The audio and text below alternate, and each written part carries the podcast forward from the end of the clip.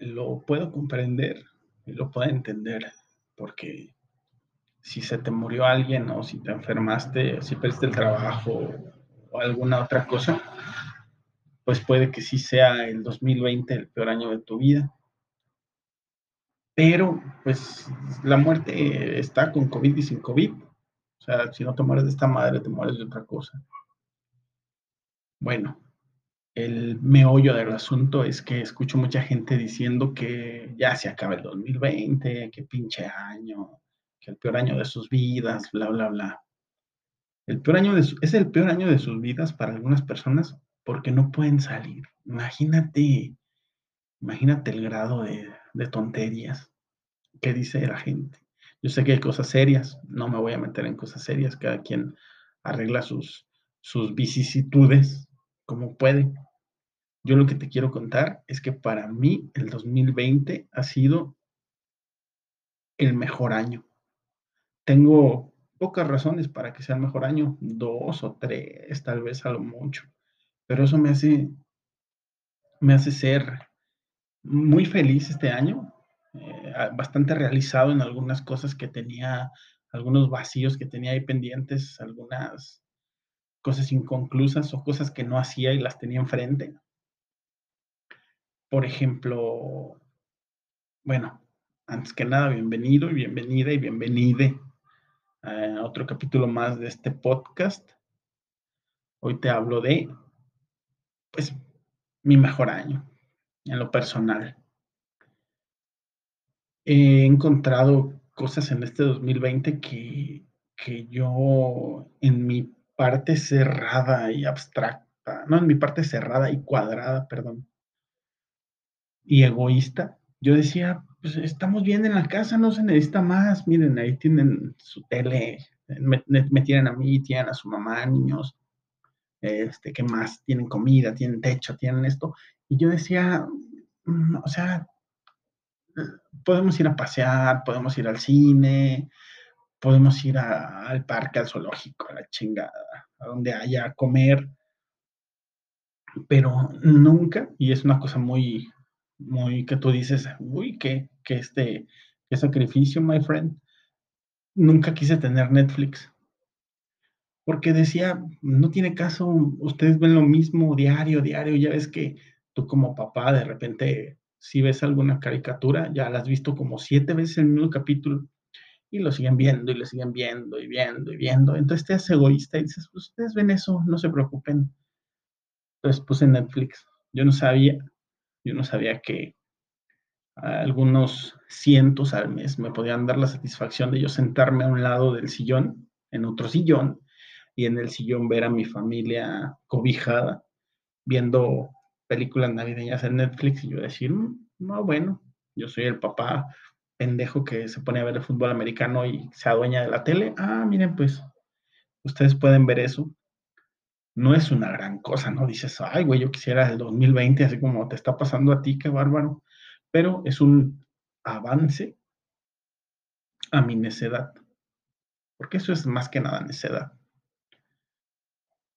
Otra cosa muy bonita del 2020 es ser el maestro de mi hija uno como padre enseña eh, y enseña pues lo que uno puede, porque pues tú sabes esa frase trillada de que uno no nació sabiendo ser, sabiendo ser padre.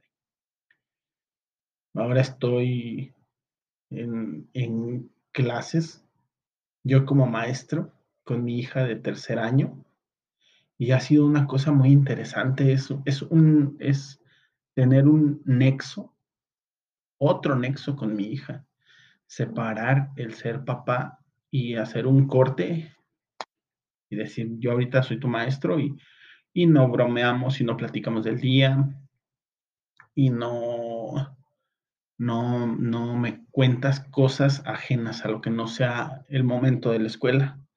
Pues yo como soy un artista tuve que inventarme un nombre de maestro, este, empezar a, a, pues a tomar las cosas muy en serio y a la postre nos rendiría frutos de pasar con un excelente promedio.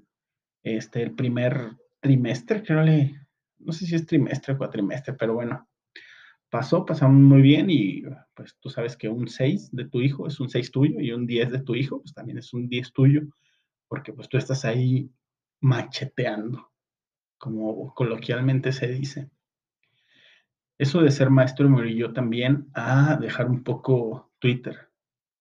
Y no es que esté mucho en Twitter, pero yo tengo este como diarrea mental y de repente se me agarra la loquera y escribo y escribo y escribo y escribo y escribo y la gente me habla, me habla mi hijo, me habla mi esposa, me habla mi hija y te vuelves monosílabo y dices, ajá, sí, no, sí, y no te sacan de ahí, no, no, no aportas nada, al otro día de lo que te platicaron veces ni recuerdas, quedaste con tu esposa de algo, pues no, no me acuerdo, la verdad complicado.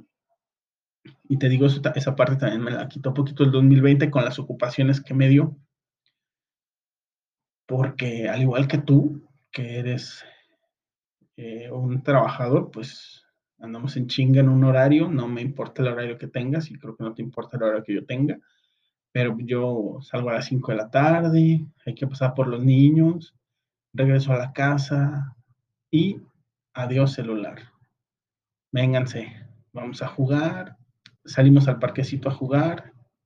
Este, esa es una cosa que, bueno que me, que me abrió los ojos poquito este, la pandemia, es la pandemia, les juro que es la pandemia, no es que uno madure a los cuarenta y tantos años, porque uno no, como hombre, no madura nunca. Es, es la pandemia, es, es este, ver nuevas formas de entretener a tus hijos, tienes que hacer de todo, de todo, hacer una casita de campaña aquí afuera, contar cuentos, contar chistes, armar cubos, eh, comprar algún juego de mesa, pero lo importante es que el tiempo que yo te invertía a ti, nene, a ti, nena, a ustedes, nenes, y a ustedes, nenas, en Twitter, y, estoy hablando en, sanamente. O sea, yo no voy y le invierto a gente, no le invierto tiempo a gente así, puntualmente. Yo escribo y tampoco me engancho escribiéndole a alguien, ni, ni bien ni mal. Pero es, es interesante dejar poquito, solo vamos a sobrevivir los que sobrevivamos al vicio del celular. Eso creo que está en una en algún lado lo vi o lo estoy inventando ahorita, no sé, pero, pero tiene mucha razón. Y también está muy chingón de repente dejar el teléfono, sacar las cervezas o sacar este, las bebidas con tu esposa y ponerte a, pues platicas, eh, qué pasó en el día, haces un resumen, este, todo bien, todo mal, la ves a los ojos, la reencuentras, la reconoces. Son cosas que te digo, eh, consciente o inconscientemente te, te deja la pandemia. Y yo soy muy feliz.